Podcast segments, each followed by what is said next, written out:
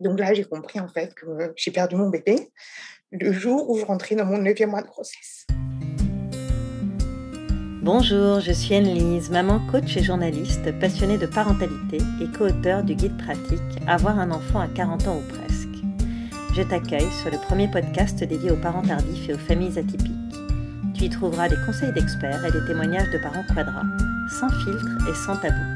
Bienvenue sur Avoir un enfant à 40 ans. À 39 ans, Florence a déjà vécu plusieurs drames. Une septicémie, une relation toxique, voire destructrice, et un deuil périnatal particulièrement douloureux. Elle aurait pu baisser les bras et tirer un trait sur ce désir d'enfant qui l'anime depuis toujours. Mais la coparentalité s'impose à elle comme la solution idéale pour concrétiser son projet bébé. Elle nous dit tout sur son parcours et cette nouvelle façon de faire famille. Bonjour Florence, merci d'avoir accepté mon invitation. Bonjour, avec plaisir. Florence, est-ce que tu peux te présenter en quelques mots à nos auditeurs, nous dire euh, qui tu es, ce que tu fais dans la vie et avec qui tu la partages? Donc Florence, 39 ans. J'ai quitté la France pour Israël à l'âge de 26 ans, mhm. pas pour fuir quelqu'un ou quelque chose, simplement euh, par idéologie. J'ai rapidement fait ma place en Israël, tant d'un point de vue professionnel, fait euh, plus d'une dizaine d'années que je travaille euh, dans un organisme bancaire qui est toujours le même. Ben, avec cette relocalisation, j'ai dû refaire en fait ben, mon cercle amical et relationnel. Et je partage ma vie avec ma famille et mes amis. Voilà, en fait, je suis célibataire. ok, très bien, avec un très joli projet d'enfant dont on va parler. Tu vas nous raconter ton histoire un peu particulière, mais j'aimerais savoir si tu as toujours voulu être maman. Alors, donc, je suis née dans une fratrie de trois enfants. Au milieu, j'ai un grand frère euh, de trois ans, mon aîné, et une petite sœur de 8 ans, ma cadette. Et on a toujours dit de moi que j'étais sa deuxième maman. D'accord. Donc tu avais ça un peu en toi, quelque Toujours. C'est-à-dire qu'au-delà des phrases typiques euh, des petites filles, euh, quand je serai grande, euh, je vais me marier et avoir deux ou trois enfants, tout le monde savait, tout le monde sentait que c'est ce que je voulais, même sans dire ces phrases en fait. Ok. Alors à 32 ans, tu es atteinte d'une septicémie, c'est une maladie assez grave. Euh, qu'est-ce que ça va déclencher en toi? Pour remettre les choses dans leur contexte, donc habitant en Israël, j'étais venue en France pour rendre visite à des amis et mhm. après je suis partie en Belgique et euh, je suis tombée malade en fait euh, pendant mon voyage entre la France et la Belgique. Mhm. Autant en France qu'en Belgique, j'avais des amis, vraiment des amis de cœur. Et euh, tout de suite, elles ont été là, présentes euh, à mes côtés. J'ai très rapidement été hospitalisée mhm. jusqu'au moment où on me dit voilà, euh, on peut vous opérer des poumons parce qu'en mhm. fait, j'ai une pneumonie très sévère et l'infection en fait s'est déversée dans le sang. Et donc, mhm. on a attendu un petit peu pour m'opérer que cette septicémie en fait soit maîtrisée. Ce sont des bactéries en fait qui se dispersent dans le sang. Il s'avère qu'à cette période-là, pendant mes, mon hospitalisation, ma sœur était sur le point d'accoucher. D'accord. J'ai pas voulu que ma mère euh, vienne à mes côtés. Je préférais qu'elle reste à côté de ma sœur. Mhm. Finalement, euh, voilà, la veille de mon opération, on, nous m'avait dit euh, ta situation est un peu meilleure, on peut t'opérer, t'enlever les abcès que tu as autour des poumons. Mhm. J'ai dit à ma mère, c'est bon, tu peux venir. Et là, en fait, dans un, un laps de temps un peu où j'étais plus en phase avec la réalité, je me suis mhm. rendu compte qu'à 32 ans, en fait, c'est pas ma mère qui aurait dû être à côté de moi. C'était plus un compagnon, peut-être un mari. Et là, j'ai compris qu'il manquait quelque chose à ma vie. Ça m'a fait un choc, en fait. Après cette hospitalisation, je suis restée euh, encore un mois et demi en Belgique. Je suis rentrée, je me suis un peu euh, remise mm-hmm. physiquement et euh, aussi mentalement, parce que je pense que c'était vraiment le premier gros choc de ma vie. Et je suis partie en quête d'un compagnon, comme toutes les jeunes filles de mon mm-hmm. âge faisaient et font encore aujourd'hui je sortais en date, j'acceptais enfin qu'on me présente quelqu'un, parce qu'en Israël, c'est très courant que les gens se mêlent un peu de ta vie et veuillent te présenter, mais pour ton bien en fait, hein. mmh mmh euh, veuillent te présenter quelqu'un, le petit-fils de la copine, le voisin du copain. Et, euh, je n'étais pas fermée jusqu'au mmh jour où bah, je rencontre quelqu'un et effectivement, bah, ça colle bien entre nous. Et puis, au bout d'un petit peu moins d'un an, on s'installe ensemble. Et euh, il me lâche une petite phrase comme ça où il me laisse comprendre quelque chose dont je suis pas sûre, dont j'en parle avec lui vraiment la veille de notre emménagement. Mm-hmm. Et je lui demande, mais euh, est-ce que tu veux des enfants? Parce que moi, ça remet euh, tout mon projet de vie avec toi en cause. il me dit, mm-hmm. euh, oui, mais pas tout de suite. Chose que je peux comprendre, on vient de se rencontrer. Moi aussi, en fait, je voulais profiter de cette relation. Tu as quel âge à ce moment-là? 36 ans. Ok. Le temps passe, hein, finalement. Euh, l'horloge biologique, elle est là, hein, mais euh, Mmh, je bien voulais sûr. aussi profiter de ce couple. Je ne Mmh. connaissais pas le- l'épanouissement, euh, la vie de couple. C'était la première fois que j'emménageais avec un homme, donc euh, Mmh. pourquoi pas. Puis le temps passant, euh, je fais connaissance avec mes amis, je fais connaissance avec ses amis qui ont des enfants et, euh, et on en reparle. Mhm. Et arrive un moment où, on, euh, à cause du stress du travail, euh, ben, un mois, deux, j'ai pas mes règles, je prends la pilule. Et euh, ben, je décide Mhm. en fait d'arrêter la pilule parce que, dû à cette septicémie, j'ai une petite maladie auto-immune. Mhm. Dans ce genre de maladie, on ne recommande pas de prendre la pilule. Et mon médecin m'en avait parlé à l'époque. Et euh, donc, je viens voir mon ami et je lui dis euh, voilà, euh, j'arrête la pilule, d'abord pour des raisons de santé, et puis ensuite parce que voilà, ça fait quand même un petit moment qu'on est ensemble, on en a parlé. Et lui ne me dit rien, il me dit pas oui ou il me dit pas Mhm. non. Euh, le temps avançant, il se passe de moins en moins de choses entre nous et je, je commence à comprendre. Que c'est une forme de refus? Il me le dit toujours pas. Euh, je pleure beaucoup de fois et il me dit T'inquiète pas, ce soir je te ferai un enfant. Et il se passe toujours rien entre nous. Et un beau jour, euh, il me prévient qu'il doit sortir avec des amis à lui que je connais, des, des filles que je connais. Je n'ai aucun problème avec ça. À partir du moment où on a une confiance mutuelle, peur. Mhm. Mhm. Et pour rigoler, je lui dis écoute, euh, pas de problème, tu sors avec tes amis ce soir, mais demain je t'organise un date avec une fille, mais alors juste exceptionnelle. C'était Mhm. moi, évidemment, il avait compris. Je, je lui dis mais elle a juste un problème, cette fille. Elle veut des enfants et toi t'en veux pas. Et il me regarde dans les yeux, il me dit c'est vrai. Mhm. Euh, C'est la moitié de mon monde qui s'écroule en fait. Ouais, bien sûr, parce que vous étiez bien ensemble, c'était une relation qui fonctionnait. On était bien ensemble, je pense qu'il était mieux avec moi que moi avec lui, parce que Mhm. finalement, lui, euh, il savait qu'il voulait pas d'enfants, il me le disait pas, et cette situation lui convenait tout à fait. Moi, j'avais quand même des attentes, je pense, un petit peu plus importantes que lui dans cette relation. Mhm. On a beaucoup parlé, je lui ai donné une semaine euh, de réflexion. Il m'a demandé une semaine de réflexion. Mhm. Mais de toute façon, un homme qui ne veut pas d'enfants, c'est pas en une semaine qui changera d'avis. Bien sûr, bien sûr. On s'est séparés, euh, je suis retournée vivre chez ma maman à mon âge. Donc à, à 37 ans, ouais. Euh, J'avais 38 ans déjà. Et puis très vite, j'ai pris la décision de congeler mes ovocytes, malgré tout ce que j'ai pu entendre et tout ce qu'on a pu, on a pu me dire, parce que euh, c'était une roue de secours. Mhm. C'est une assurance pour la vie. D'accord, malgré tout ce qu'on a pu te dire, c'est-à-dire qu'il y a des gens qui t'ont dit euh, ne fais pas ça. Non, pas du tout. C'est-à-dire qu'on sait aujourd'hui encore plus que la congélation d'ovocytes, c'est bien de la faire.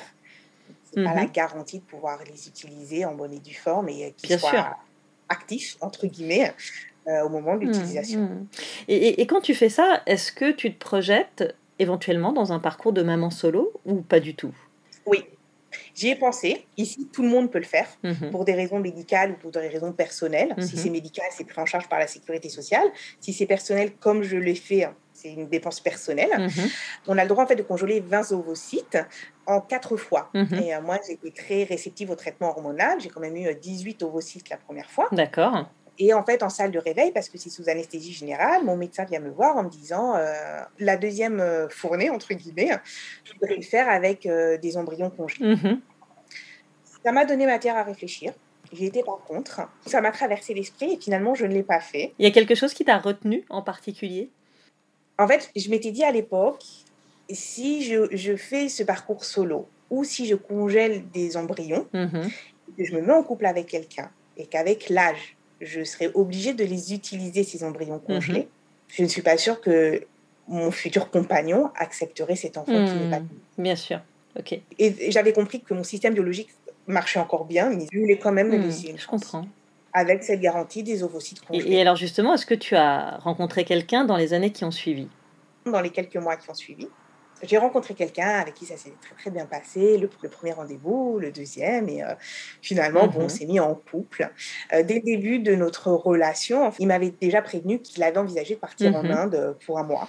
Je dormais chez lui, il dormait chez moi, et il m'avait dit, voilà, euh, c'était comme un pressentiment qu'il avait eu, si tu tombes enceinte, est-ce que tu me préviens pendant que je suis pas Mhm. là? Non, parce qu'en fait, euh, ce voyage-là, euh, c'était un voyage plus de méditation, euh, Mhm. et c'était son voyage à lui. Et moi, il était hors de question que je dérange avec ça, aussi important soit-il. D'accord. Donc vous vous étiez mis d'accord sur le fait que si tu tombais enceinte, c'est une info que tu garderais pour toi et que tu vivrais ta grossesse sans qu'il en soit forcément... Jusqu'à son retour. Il est parti Mhm. au mois de décembre 2019 et euh, Mhm. moitié du mois de décembre, j'ai mal au dos, en bas du dos, euh, chose qui ne m'arrive jamais. Et je ne sais pas pourquoi, je décide de faire un test de de grossesse. Il s'avère positif. Mhm. C'est la première fois de ma vie que je suis enceinte. Qu'est-ce que tu te dis à ce moment-là? Et j'ai du mal à y croire parce que j'appelle mon médecin en lui demandant euh, de me donner un test sanguin à faire. Et Mhm. je lui demande est-ce que ça peut être une erreur? Elle me dit non, il peut y avoir des faux négatifs, mais pas des faux positifs. Jusqu'à ben, une semaine après, euh, ce fameux garçon rappelle en me disant euh, Je t'appelle te dire que je ne rentre pas, Tout simplement. tout simplement. Ne m'attends pas parce que je ne rentre pas. Je lui dis bah, Je suis sacrément dans la merde parce que je suis enceinte. Ok. Et là, il réagit comment? Magnifique, je vais être papa. il, fait un peu la douche écossaise, en fait. Ouais. hein. Ah oui, oui, oui, Hmm. bien sûr. Tu te rends compte, on va être parents. euh, Mais c'est pas pour ça qu'il rentre plus tôt. hein. il reste sur son euh, je rentre pas. Hmm. Deux semaines passent et, euh, et là je reçois un message. C'est pas juste ce que tu as fait, tu m'as fait un gosse dans le dos, tu cherchais un papa avec euh, un peu modeste quand même, avec des bons gènes et de l'argent. Et euh, Un truc complètement incohérent. ah oui, tout à fait. Je lui ai jamais caché que moi, je ne prenais pas la pilule parce que j'étais en, en voie de faire mon, mon- mon deuxième traitement hormonal, en fait, pour Mhm, ma congélation mhm. d'ovocytes. Et c'est lui qui m'avait dit ses propres mots. euh, c'est une, euh, une assurance pour la vie. Hmm. Ça vient de Hmm. lui, en fait, cette phrase-là. Mais là, qu'est-ce que tu te dis par rapport à, à ce garçon que, que tu connais depuis euh, pas très longtemps finalement, mais avec lequel tu, tu vis une relation euh, plutôt heureuse, assez fusionnelle, enfin jusqu'à son départ en Inde? Il était tout ce que je, que je cherchais chez un homme, hein, finalement. Bon, il n'était Mhm. pas parfait non plus parce qu'on a tous des défauts. J'aurais pu me voir euh, développer encore plus cette relation et faire ma vie avec lui à long terme, ça c'est sûr. Hmm. Donc, deux semaines après lui avoir annoncé euh, des discussions très longues, des discussions très fortes, il n'est pas disponible pour parler parce qu'il fait sa méditation. Moi, je dois me réveiller plus tôt parce qu'on a Mm. trois heures et demie de Mm. décalage horaire pour parler avec lui. Je prends sur mon temps de travail pour parler avec lui. Je le préviens que moi, je le garderai, cet enfant. Parce que pour moi, le mot avortement, c'est un mot qui n'a jamais existé. Voilà, moi, je te, je te tiendrai au courant de l'évolution de ma grossesse parce que lui, il me disait clairement qu'il était parti pour voyager au moins un an. Mm. Quoi. Et il me Mhm. dit, euh, il pourra se passer quelque chose de mauvais dans sa grossesse, sache que je ne reviendrai pas. Hmm. Donc des mots très durs, une relation euh, qui, qui devient hyper toxique. Euh, très rapidement, même au téléphone. euh, bon, euh, d'un commun accord, euh, moi, je lui envoyais les photos de mes échographies, je le mettais au courant. Les trois premiers mois, donc, il n'était pas là. Je lui dis que tout se passe bien, que c'est un petit garçon. Moi, de toute façon, le premier... quand j'ai vu les deux traits bleus sur le test de grossesse, je savais que c'était un garçon. Une intuition. C'était tellement fort, tellement fort. Et euh, il, il est là, il n'est pas là. euh, comment tu as pu faire ça sans me demander Comment tu as pu le garder Et puis fin janvier 2020, euh, je pars à Rome avec ma sœur, un voyage qui était prévu avant, euh, avant qu'on découvre toutes les deux nos grossesses, parce qu'elle aussi était enceinte en même temps que moi. On avait cinq semaines. D'accord. Mhm. On est très fusionnels, elle et moi. C'était pas prévu chez elle non plus, mais elle, c'était déjà son troisième. Et Mhm. puis, une révélation au Vatican, j'appellerai mon enfant Raphaël. Ok, Raphaël en hébreu veut dire euh, celui qui apporte la guérison. d'accord. Très joli message. Pour moi, c'était sûr. Euh, Hmm. Il voudrait, il voudrait pas, finalement, euh, rester en Asie pendant un an. Moi, je vais aller au bout de cette grossesse et, et- et tout va bien se passer. Et il s'appellera Raphaël. Et Raphaël me soignera de la blessure que tu m'as laissée, en fait, en partant. Hmm. Hmm. Parce qu'en fait, il m'a brisé le cœur, finalement. Bien sûr. Arrive une certaine dame que l'on appelle le Mhm. Corona. Fin février 2020, euh, je rentre de chez le médecin, il me dit voilà, je vais te prévenir. euh, je lui fais un compte rendu, en fait, on parle Mhm. pendant une heure, un compte rendu de ma, de ma visite chez le médecin. Ah, au fait, j'ai oublié de dire, j'ai un billet d'avion pour demain. Je rentre. D'accord, donc là, il t'annonce qu'il rentre après t'avoir dit pendant des semaines qu'il allait partir pour un an. Oui, c'est tout à fait légitime que je rentre, euh, c'est pour voir comment ça peut marcher entre nous, on va quand même avoir un enfant. oui, sauf que moi, je suis pas totalement idiote. Son visa pour, est pour trois Hmm. mois. Hmm. Il rentre jour pour jour, trois mois après être Mm. reparti.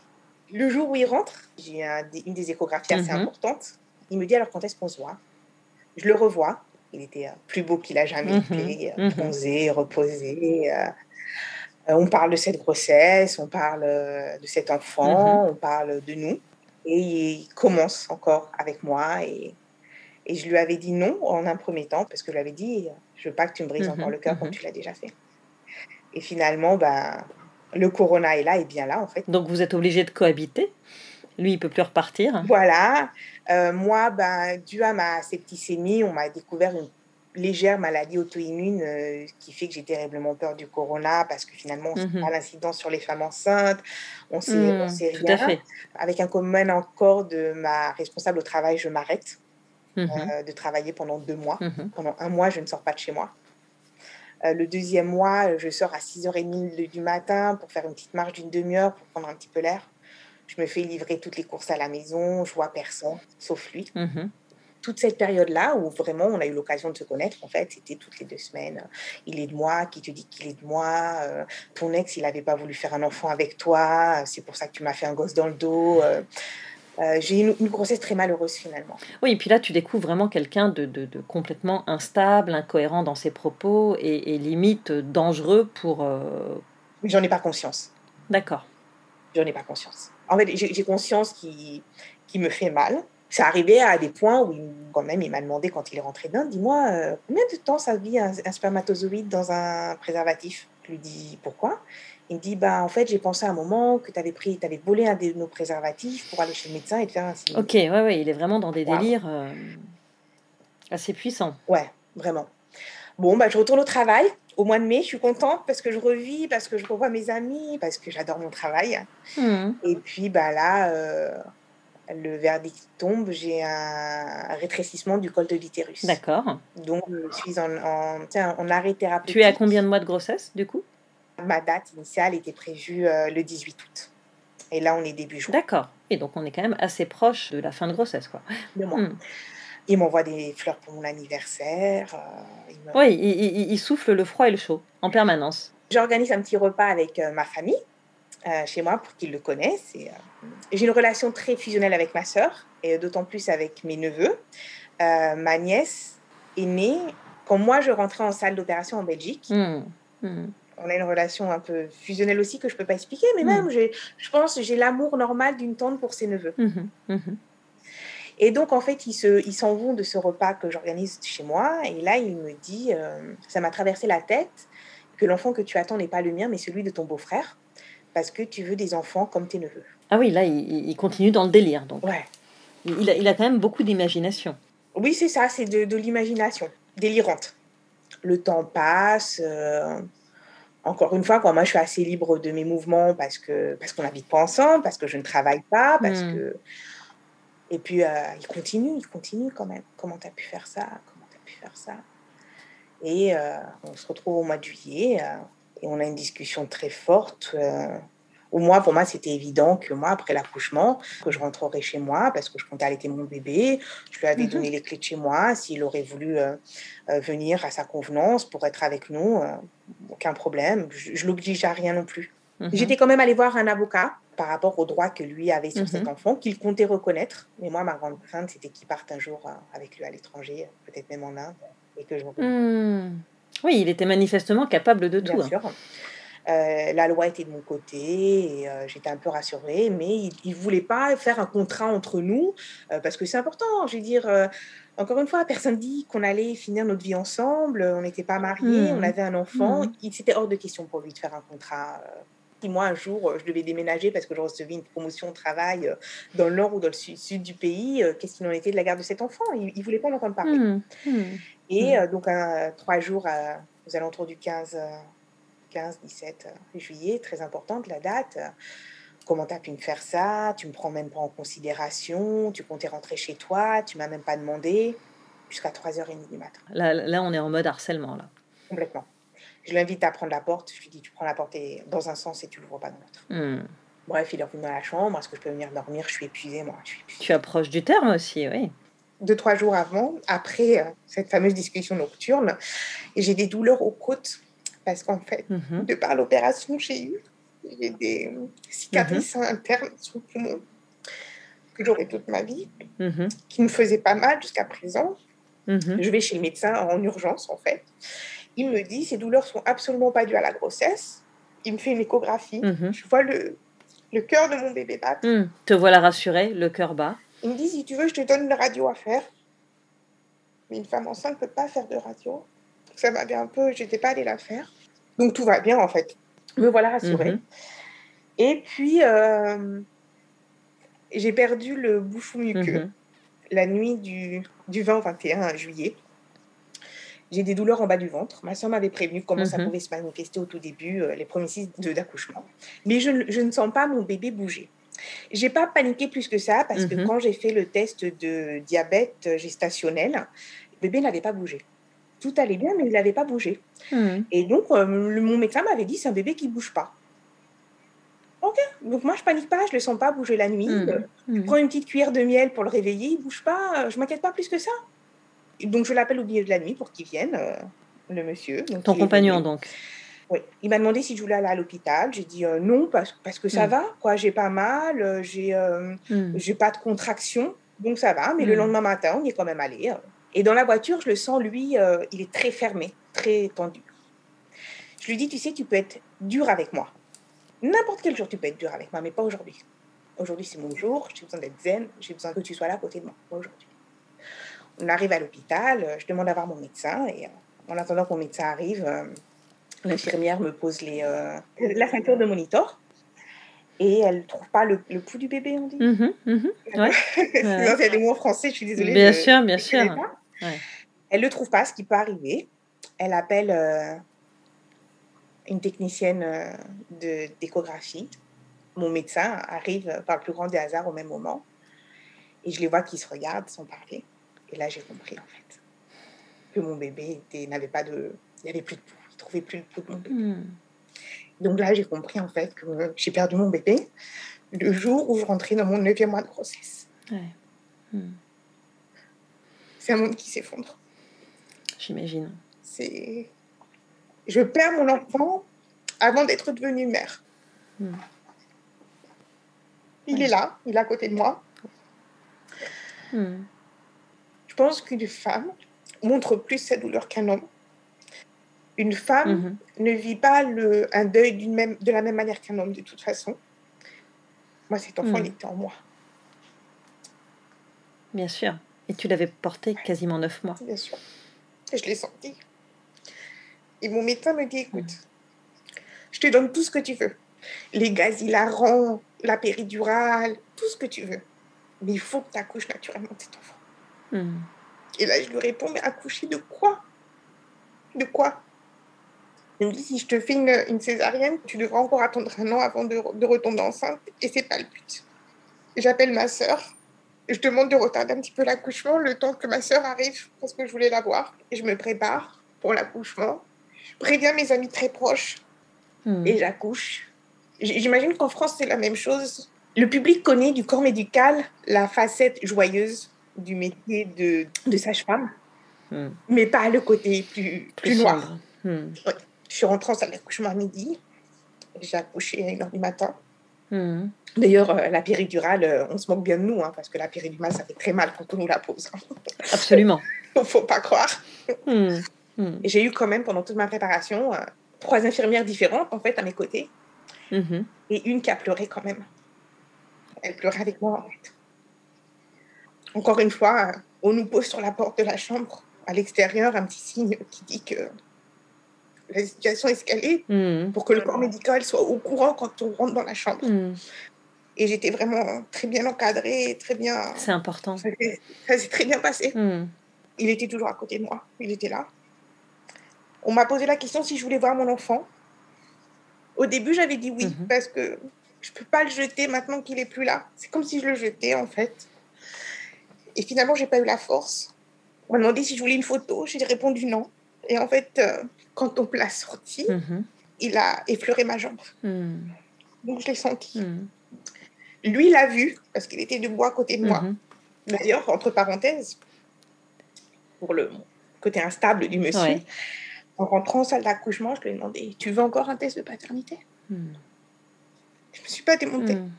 Évidemment que non, de toute façon, il lui ressemblait. J'ai pas voulu la photo, sa photo, parce qu'en fait, euh, j'avais une échographie où il était tellement beau. Et je voulais pas autre chose. C'est le souvenir qui te reste. On me transfère euh, dans le service des gynécologiques. On m'a mis toute seule dans une chambre. Les infirmières Mm. vraiment adorables.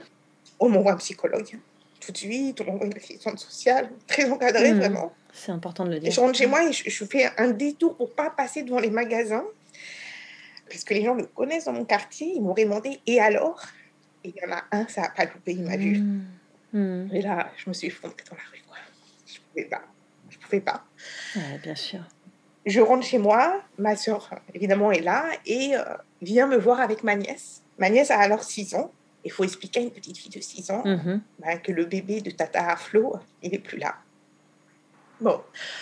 Pendant une semaine, il, est, il reste avec moi Donc ton compagnon reste avec toi, Oui. enfin ce monsieur. Ouais. euh, jusqu'au jour où, euh, où il rentre chez lui, une semaine après. Il me répond pas, alors je décide d'aller chez lui, je prends ma voiture. Et là, il m'ouvre la porte avec un regard, ah, mais assassin. Qu'est-ce que tu fais là, quoi? Moi, ça fait une semaine j'ai perdu mon bébé, quoi. Je me demande Hmm. ce que je fais là. Mais, mais, mais lui, sur le moment, comment est-ce qu'il réagit? Est-ce qu'il pleure? Ouais. Est-ce qu'il Oui. Ouais. Ouais. Il t'en veut? Je sais pas. Sur le moment, je sais pas s'il m'en veut.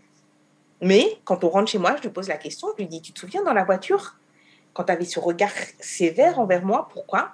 Il m'avait dit Parce que la nuit, quand tu m'as appelé, j'ai mis ma main sur ton ventre et j'ai pas senti le bébé bouger. Ça m'a traversé l'esprit que ça pouvait arriver. Alors d'abord, quand on pose la main sur le, fa- sur le ventre d'une femme enceinte, on sent pas toujours le bébé bouger. Non, bien sûr. Mhm. Et auquel cas, tu sens pas le bébé bouger, c'est la chose qui te passe par la tête. C'est quand même particulier. je laisse trois points de suspension parce que je ne sais pas quoi penser. Voilà. Moi, je m'attendais à accoucher prématuré, Mm. mais jamais parce que j'ai pas senti mon bébé bouger. J'aurais pensé qu'il s'était passé quelque chose. Bien sûr. Comment lui, oui. Que- comment est-ce que toi, tu, tu interprètes cet événement avec le recul que tu as aujourd'hui? Rien n'arrive par hasard dans la vie. Hmm. C'est une blessure à vie, c'est une cicatrice à vie. Mais je pense qu'en partant, ce bébé m'a sauvé de lui, en fait. Il t'a sauvé de, de ce personnage euh, instable et probablement euh, toxique. Et on revient au prénom de Raphaël. En partant, euh, Raphaël m'a guéri, en fait, cette personne toxique. Hmm. On reste encore un petit peu ensemble. Donc le fameux jour où je viens le voir, je rentre chez moi avec des terribles douleurs en bas du ventre, 39 de fièvre. Question, est-ce que c'est le Mm. courant là Ou est-ce que c'est une infection suite à l'accouchement? Personne m'avait prévenu que si j'avais des règles très, très, très quoi, du sang très, très abondant et, euh, et que c'était odorant, c'était une infection, il fallait que je vienne à l'hôpital. euh, on te laisse partir de l'hôpital. euh, Hmm. tais-toi, tais- tais-toi avec toi-même en fait. Hmm, hmm. J'appelle mon médecin, il me dit euh, je, j'arriverai en même temps que toi à l'hôpital. Donc il revient, il vient, le bonhomme, il m'amène à l'hôpital. C'est assez clair, c'est une infection de l'utérus en fait. Hmm, hmm. Une semaine hospitalisée dans le même hôpital, Terrible. dans la même chambre où j'étais. Et l'infirmière me dit Dis-moi, t'étais pas là la semaine dernière toi? Je lui dis J'étais là la semaine dernière. Et je me souviens très très bien de toi. Ah ouais, parce que moi aussi. Adorable Hmm. comme d'habitude. Je reste une, une semaine hospitalisée, j'ai un traitement antibiotique euh, par Mhm. intraveineuse. Euh, je me remets tout doucement. Et je prends contact avec un centre euh, du bien-être euh, psychique Mhm. de la femme. En Israël, euh, la sécurité sociale en fait a créé des dispensaires et chaque personne est affiliée à un dispensaire. Ça existe dans chaque type de dispensaire. Donc on me dit voilà, l'assistante sociale du dispensaire veut te voir. Donc je prends contact avec elle. Elle Mhm. me dit voilà, il y a un traitement qui existe psychologique en fait euh, pour les femmes qui ont vécu ce genre C'est de choses. très bien organisé, bravo. Et donc, bah, je commence un mois après mon accouchement, après la perte de mon bébé, un traitement euh, de Mhm. groupe. Une thérapie de groupe. Voilà, thé- thérapie de groupe, merci, avec deux femmes qui ont vécu la même chose que moi, dont une, on avait deux semaines d'écart pour tous les événements euh, de notre grossesse, y compris cet accouchement. Aujourd'hui, ces deux femmes sont mes amies. Hmm. Du, du coup, cette thérapie de groupe, elle te permet vraiment de relever la tête. Elle me permet de relever la tête, euh, d'autant plus que je me sépare définitivement de cette personne toxique euh, début septembre. Au- Aussi dur soit, soit cette séparation, je pensais l'aimer, je pensais avoir des sentiments pour lui. Et en fait, cette séparation est beaucoup plus facile que je le pensais. Tu la vis comme un soulagement? De ne pas être dans l'incertitude d'un appel que je reçois pas, d'un SMS qui vient pas, de son silence. euh, ah oui, Hmm. Ou de ces sautes d'humeur euh. complètement. Où en es-tu, toi, de ton désir d'enfant à ce moment-là? Il est jamais parti. Quand Mhm. j'ai quitté la salle d'accouchement, l'infirmière m'a dit Florence, on se retrouve dans un an. Hmm. indépendamment de ce qu'elle m'a dit, c'était évident. Et puis de toute façon, je pense que c'est le meilleur pansement d'une euh, deuil périnatal à l'enfant. Hmm. Un Mhm. enfant qui vient Bien après sûr. un deuil périnatal, on appelle ça autant en hébreu qu'en français un enfant arc-en-ciel. Absolument. En fait, Mm. ben, il fait l'arc-en-ciel entre la perte et, euh, et le sourire. Mm, C'est d'ailleurs une, une, une image euh, assez, assez belle. bien choisie. Très Mm. belle. Donc là, je me sépare, euh, je me sépare début septembre et fin septembre, je fais mes premiers dates de recherche de partenaires de coparentalité. Alors, dis-nous un peu en quoi ça consiste la coparentalité et comment tu en es venu à envisager cette solution? Alors, entre le moment où j'ai fait mon, où j'y ai pensé quand j'avais fait ma congélation d'ovocytes et euh, aujourd'hui, il y a le corona qui est Mm. arrivé. Mm. Et en fait, je me suis dit, voilà, je décide de faire un enfant toute seule.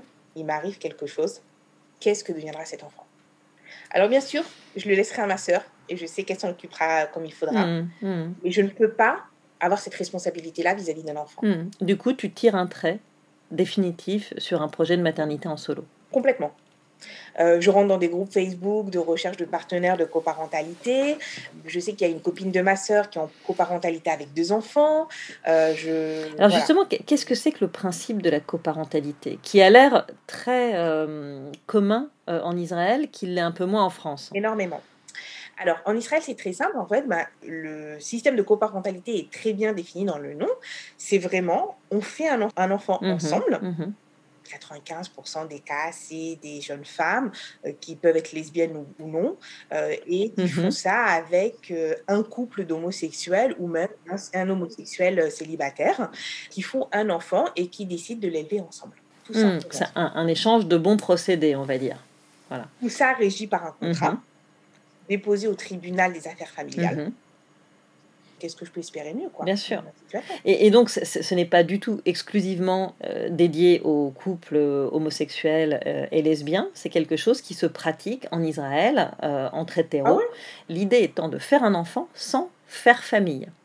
Voilà, exactement. C'est ça. Exactement, parce que je pense qu'en en Europe, il y a le même problème. On rencontre son partenaire de plus en plus, son partenaire de vie de Mhm. plus en plus tard, Mhm. ou bien pas du tout. Euh, ça arrive beaucoup. Ça, ça n'enlève pas le désir d'enfant qu'ont les femmes et les hommes. Mhm, parce que absolument. moi, aujourd'hui, je, suis en fait en projet de coparentalité. Je suis en train de finir le contrat qui va m'unir à cette personne. Cette personne, elle a 42 ans. Ça Mhm. fait un moment qu'il cherche une partenaire. Mhm. Dans ma tête, je me dis, il y a quand même des hommes qui sont prêts à payer pour avoir des enfants. Bien sûr, Bah, c'est quand même encore plus compliqué que nous. hein. Ils n'ont pas cette, Oui. euh, cette option euh, médicale. euh, Exact. euh, voilà. Exact. Aujourd'hui, je suis beaucoup plus sereine dans ma vie parce que ce projet est en train d'aboutir. La perte de mon premier enfant, c'est une cicatrice à vie, comme je l'ai dit. C'est une douleur à vie. Elle sera toujours là. Hmm, Je, pense qu'il sera toujours là dans le comptage de mes enfants, même si on me l'a enlevé avant que Hmm. je le connaisse. Hmm. Mais voilà, je, je sais que je serai euh, totalement épanouie et encore plus sereine le jour où j'aurai un ou des enfants. Alors justement, cette coparentalité, comment est-ce qu'elle se construit? Tu as donc rencontré ton coparent sur un site, c'est ça, ou sur un groupe Facebook? Voilà, bah, on sort en date. hein. c'est des dates. Alors nous, on a eu un contact très très bon dès le premier date parce qu'on parlait de choses du contrat sans les dire, sans dire que c'était le contrat, mais on est très Mhm. vite rentré dedans. On est d'accord sur beaucoup de choses, on a des valeurs communes, on, a, on est d'accord sur euh, l'éducation, sur la religion, sur... euh, Oui, parce que même si on ne va pas vivre avec cette personne, il faut quand même avoir un atome crochu. Il faut quand même pouvoir se projeter un minimum. Ah, c'est le minimum. D'abord pour le bien-être de cet enfant, et en cas de désaccord, euh, les enfants ressentent tout. Hmm. Bien sûr. Donc il faut commencer par rencontrer quelqu'un avec qui euh, ça match, qui Voilà. pourrait être un ami, Ah, c'est sûr qu'on sera amis de toute façon, hein, c'est évident. et ensuite vous écrivez un contrat Exactement. qui euh, régit votre façon euh, d'éduquer cet enfant. Alors qu'est-ce qu'il y a dans ce contrat? Nous, on n'a pas fait, on a décidé de ne pas faire ça avec un avocat, Mhm, mais on va quand même le signer devant un avocat. mhm. On a trouvé beaucoup d'exemples sur Internet. C'est pas ça qui manque. Ben voilà, il y a là tout ce qui concerne la grossesse, la manière dont je vais tomber enceinte, euh, les coûts de ces traitements, Mhm. euh, sa présence à mes côtés, le fait que je rencontre quelqu'un ou s'il rencontre quelqu'un.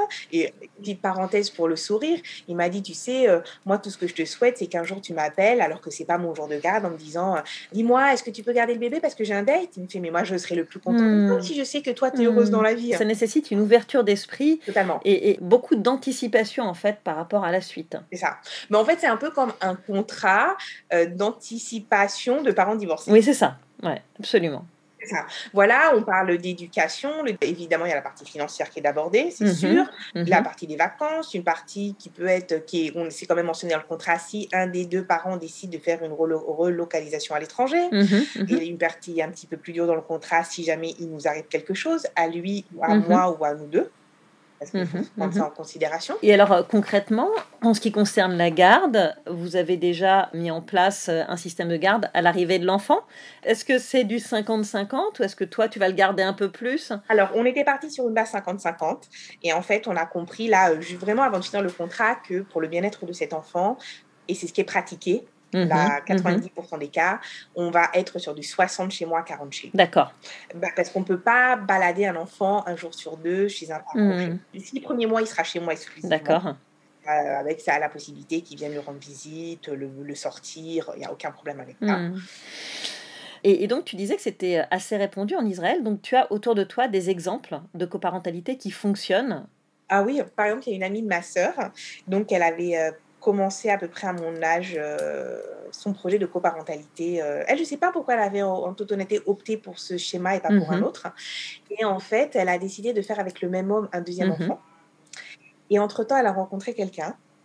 Et elle est quand même allée jusqu'au bout de ce projet de deuxième enfant avec le même mmh papa.